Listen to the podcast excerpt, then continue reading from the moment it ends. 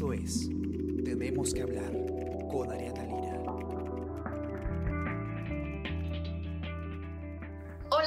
Tal? ¿Cómo están? Yo soy Ariana Lira y hoy tenemos que hablar de lo que ha pasado eh, ayer en la noche en el Congreso de la República, que es que luego de una semana de que el Congreso haya rechazado la confianza que pidió el ex primer ministro Pedro Cateriano, eh, esta vez sí ha otorgado el voto de investidura al primer ministro Walter Martos y además por una votación eh, eh, bastante amplia a favor, ¿no? Han sido 115 votos a favor, 5 votos en contra y 4 abstenciones. Una votación radicalmente distinta de la que pudimos ver la madrugada del 4 de agosto. Eh, vamos a conversar de, qué pasó, ¿no? ¿Qué tuvo que cambiar en el discurso del primer ministro? ¿Qué tuvo que cambiar desde el gobierno en las conversaciones con los congresistas eh, para que haya llegado a este resultado favorable, sobre todo para la estabilidad del país? Y Jonathan Castro, periodista de política del comercio, va a conversar conmigo sobre este tema hoy día. ¿Qué tal, Jonathan? ¿Cómo estás?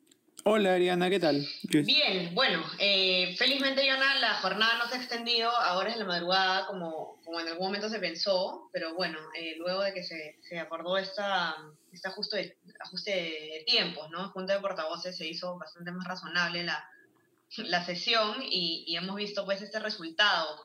Eh, hay, hay, que preguntarse, ¿no? ¿Por, ¿Por, qué pasa esto? Tú has hecho una nota de análisis ayer en la que conversas con, con distintos analistas, valga la redundancia, y, conversan pues sobre, sobre el cambio de estilo, ¿no? En el discurso de Martos eh, comparado al de, al de Cateriano, y, y sí es eh, bastante notorio eh, cómo se ha hecho referencia, digamos, cómo se ha atendido cada, cada queja o cada crítica que se le hizo al mensaje de Cateriano. No sé más o menos cómo, cómo ves tú el tema.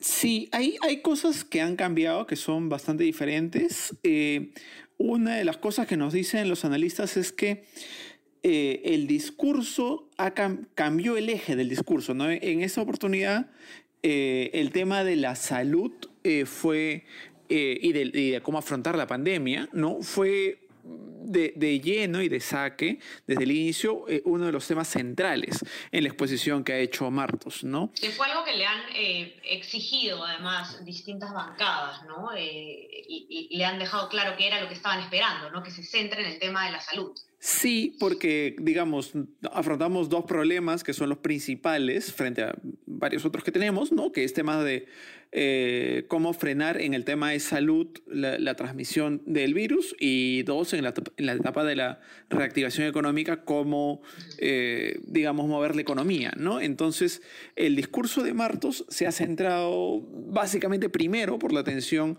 a, la salud, ¿no? Cosa que en el de Cateriano no había con tanta, digamos, tanto detalle como se ha expresado ahora. Eh, porque, porque en el de Cateriano estaba esperando que la ministra de Salud sea la que, la que exponga ese tema, pero digamos, por las condiciones que vimos, que ya sabemos, eso se produjo recién, digamos, en la madrugada, ¿no? Una posición que quizás muchos no escucharon.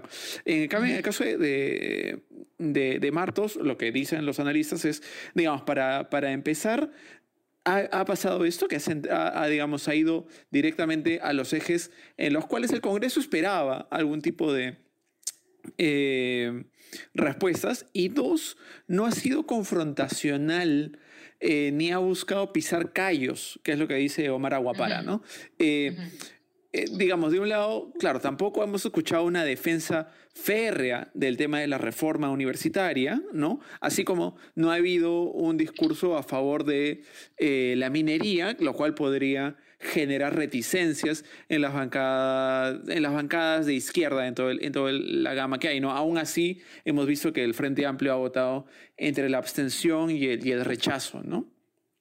así es. Eh, claro, de hecho, eh, claro, la única bancada que ha votado, eh, que no ha votado a favor, ¿no? en todas las bancadas ha habido votos a favor salvo en Frente Amplio, que ha estado entre, como dices tú, las abstenciones y en contra. El Frente Amplio, el voto ya estaba difícil ahí, ya se venía eh, advirtiendo que iba a ser bastante complicado que se pueda conseguir eh, el voto por este lado, ¿no? Ya habían, el, el, vocero Lenin Checo había hecho ya una conferencia de prensa un día antes de, de esta sesión, exigiendo pues varios puntos de, de, lo que ellos han llamado su agenda anti-COVID a tomar en cuenta por el Premier, que además las, los ha tomado en cuenta, ¿no? Por ejemplo, una cosa que hace que hace él bastante es, eh, lo que hace énfasis es en, la lucha contra la violencia contra la mujer, ¿no? Que es algo que se le ha criticado eh, desde el Frente Amplio eh, a, Pedro Cateriano, ¿no? Que no hizo suficiente énfasis en este tema.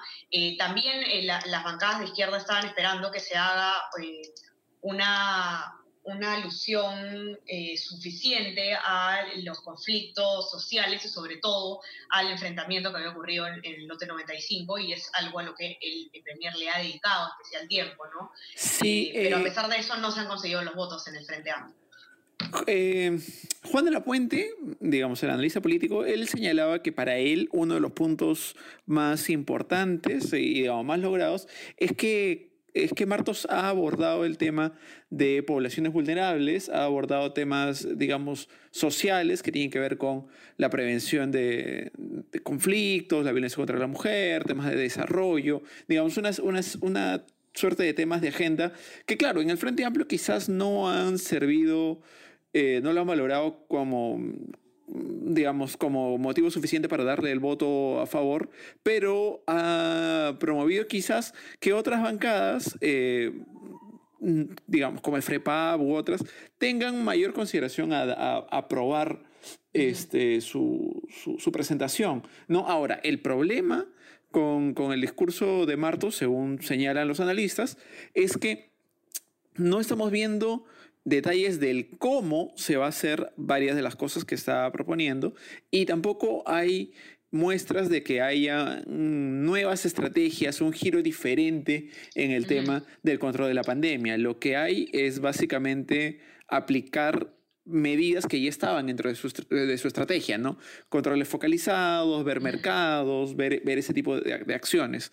O sea, es en realidad un cambio de, de, formas, más que nada. O sea, de formas eh, y de fondo también en cierta medida, pero como decía además uno de los analistas en, en tu nota, no me acuerdo si era Gabriela Vega, es, este es un discurso que se ha hecho para los congresistas, ¿no? Para eh, buscar o, no pisar callos, como te decía Guapara, ¿no? Una de las cosas interesantes que, dice Gabriela Vega es que eh, e, en esta ocasión, digamos, Martos ha tenido bien claro que su discurso no tiene que ser hacia, hacia el público general, ni hacia los empresarios, ni hacia, digamos, otros actores. ¿no? En este momento, eh, hacia el que tenía que ir dirigido el discurso, el público de su discurso, era el Congreso. ¿no? Entonces tenía que responder a las demandas que el Congreso hacía y tenía que ir en el modo en el cual podía conseguir una aprobación del, del Pleno. Eh, en ese sentido, digamos, ha sido realista, eh, pero claro, ahora viene el reto de cómo, cómo sigues avanzando sin seguir pisando callos, cosa que es una tarea un poco difícil, ¿no? Claro, porque lo que ha hecho el, el Premier, claro, ha sido básicamente, eh, digamos, parchar todos los huecos que había dejado Cateriano, según las críticas de los distintos, eh, de las distintas bancadas. El, una, cosa que se ha visto a lo largo de casi todo su discurso ha sido la constante referencia a las regiones, ¿no? que es algo que tanto se le criticó a Cateriano eh, por no abarcar. Entonces, eh, él ha hecho, eh, se ha referido mucho a las regiones, ha hablado también en, el tema de reactivación económica, ha pasado del discurso de la, minería como la vía para sacar el país adelante ha pasado a hablar de las eh, micro y pequeñas empresas como, digamos, el foco de la reactivación económica, que es algo que los congresistas habían estado diciendo también toda la semana anterior, ¿no? Entonces sí se ha notado, digamos, un diseño eh, bien, eh, se, ha hilado fino, ¿no? Saber qué decir y qué no decir. Y bueno, los resultados favorables se han visto, evidentemente, en la votación. como dices tú, ¿qué, ¿qué, va a pasar de ahora en adelante? ¿no? ¿Qué, ¿Qué tanto es esto como lo dijo creo que Little Columbus o, o alguno de los voceros en, en sus presentaciones, al momento de las votaciones, eh, esto no es un cheque en blanco. Ese es el mensaje que han dado, digamos, en, en otras palabras, otros congresistas. Entonces, qué es lo que, qué es lo que va a esperar el Congreso de este gobierno, ¿no? Que siga, eh, digamos, eh, recogiendo sus demandas y, no pudiendo dar ni un paso independiente o, o, no sé cómo lo ves tú. Hay varias bancadas que han intervenido en la misma línea lo que tú recoges, que es, ese no es un cheque en blanco, vamos a votar y vamos a aprobar eh, pero no, eso no significa un apoyo indeterminado hacia el futuro, ¿no? Entonces ahí hay que, hay que recoger un poco el sentido del discurso, si es que, eh, digamos, entre las cosas que yo he ido recogiendo, por algunas fuentes también, lo que, lo que tengo eh, claro es que Martos ha hecho el discurso y a él le ha nacido tener este tono conciliador, llamémosle, ah. con, con, el Ejecutivo. No es una cosa que haya venido eh, por imposición de, del presidente Vizcarra y, digamos, y que ha sido algo así, sino, digamos, ha sido Martos el que ha tenido esta, esta iniciativa. Entonces, claro, eh, ahí lo que, lo que vale, en lo, en lo que vale la pena, digamos, reparar es que eh, Martos ha tenido unas iniciativas de diálogo con los congresistas. Incluso hacia el final dijo que iba a, responderle y reunirse con, los congresistas. No es una situación en la cual se pueda prever que, que, un, que, iba a ser un, primer ministro sin habilidades políticas, sin eh, capacidad para poder dialogar, ¿no? Sino digamos, lo, por lo que está, lo que ha mostrado en esta primera presentación, pareciera que fuera a, mostrar eh, capacidad para reunirse, diálogo con, con, las bancadas, ¿no? Ajá, así es. Sí, y, y, esto que, cuentas tú es interesante, ¿no? El hecho de que él mismo ha preparado el mensaje, eh, que ha tenido eh, un tono no solo conciliador, sino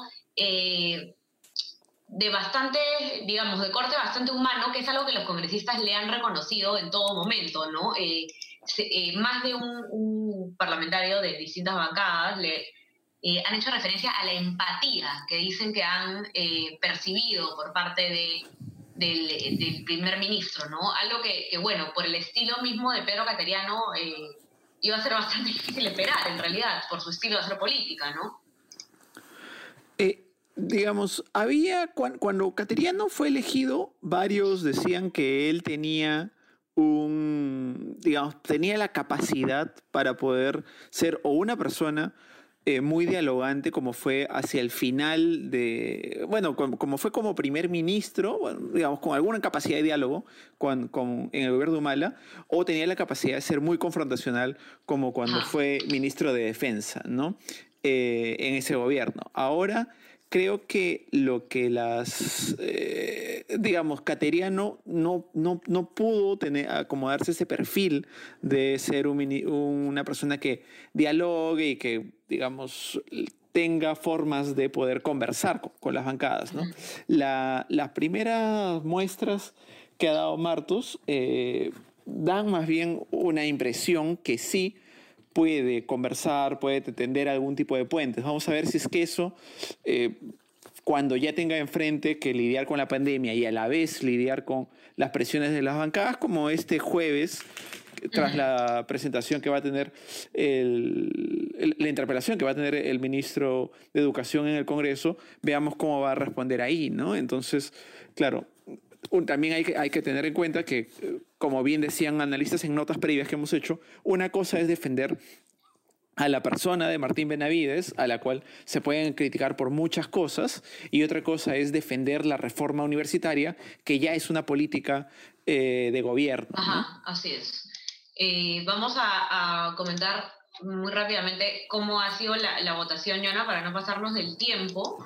Eh, como decíamos, han sido 115 votos a favor, 5 en contra y 4 abstenciones. A favor, eh, en acción, la bancada Acción Popular, han sido 22 los votos a favor y una abstención que fue la congresista Rosario Paredes, que es pues eh, una integrante del ala, digamos, de izquierda.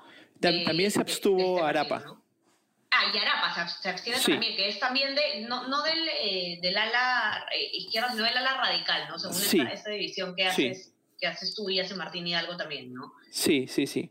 en Alianza por el Progreso, los 22 congresistas o sea, han votado y eso, a favor. eso, digamos, la, la unidad más o menos que han, que han mostrado Acción Popular eh, es una cosa extraña, ya de por sí, ¿no? Porque en todas sus votaciones ha sido una de las bancadas que ha tenido mayor cantidad de votos divididos, lo cual ya es un, signo de algo, ¿no? De que, de que había ahí un, un diálogo. APP sí ha votado los 22 a favor, que es normal que, que ellos voten en bloque, se habían eh, abstenido la... En bloque también, claro, en la ah, En bloque también, en la anterior oportunidad. Ajá, FREPAP, los 13 votos a favor que que era, era un voto que, que, era difícil de predecir, ¿no? No se sabía bien qué iba a pasar con FREPAP. De hecho, eh, ayer conversando con, con, en el podcast de ayer con, con Martín eh, y sus proyecciones, Martín decía que eh, él, él, lo tenía como por definir, ¿no? Porque es un, era un voto poco predecible en realidad, que ha terminado siendo favorable al gabinete. De alguna forma, lo bueno que ha demostrado el FREPAP es que sí toman en cuenta las respuestas del ministro, toman en cuenta la presentación para tomar una decisión. No, no, no es como otras bancadas que llegan ya con una decisión ya con su tomada. ¿no? Entonces, digamos, hay, una muestra de, apertura, ¿no? Sí, sí, sí, sin duda. Eh, Fuerza Popular, los 14 votos a favor. Eh, había en, la, en, la, eh, en la sesión anterior del pedido de Cateriano habían votado 12 a favor y y dos en contra. ¿En contra o abstenciones? Habían sido los de Marta Chávez y Carlos Mesía. Habían sido en contra. En, contra, ¿no? Esta vez sí ha votado en bloque, Fuerza Popular. Eh, en Unión por el Perú han sido 12 votos a favor y el único voto en contra ha sido de el congresista Chagua. En Podemos Perú también se ha votado eh, los 11 votos a favor, que también habían sido abstenciones en la anterior oportunidad. Somos Perú votó igual que la última vez, en bloque, los 11 votos a favor, Partido Morado también en los 9 votos a favor, y bueno, como decíamos, el Frente Amplio sí ha votado, eh, han sido cuatro los votos en contra y tres abstenciones, ¿no? Y, y Arlet Contreras eh, ha votado a favor de, el, a favor de, de, de de confianza. Eh, eso ha sido entonces, nada, la, la, la sesión que, que, ha habido el día de ayer, así que Hoy día los que nos están escuchando pueden entrar a nuestra web, elcomercio.pe, para poder ver todas las notas de análisis a las que hemos hecho referencia hoy día con Yona. Eh, y nada, las demás noticias que van a tener a lo largo del día para estar informados no solo sobre el panorama político, sino sobre todo lo que va ocurriendo a nivel nacional e internacional. No se olviden también de suscribirse a nuestras plataformas de Spotify, Spreaker, SoundCloud y Apple Podcast para escuchar todos nuestros podcasts, no solo este, hay otros más y también suscríbanse a nuestro WhatsApp, el Comercio Te Informa, para recibir lo mejor de nuestro contenido a lo largo del día. Gracias, Yona, por estar aquí y nada, pues sí estamos conversando a lo largo del día. Gracias a ti. Cuídense todos, conversamos. Chao, chao. Esto fue Tenemos que hablar. Esto fue El Comercio Podcast.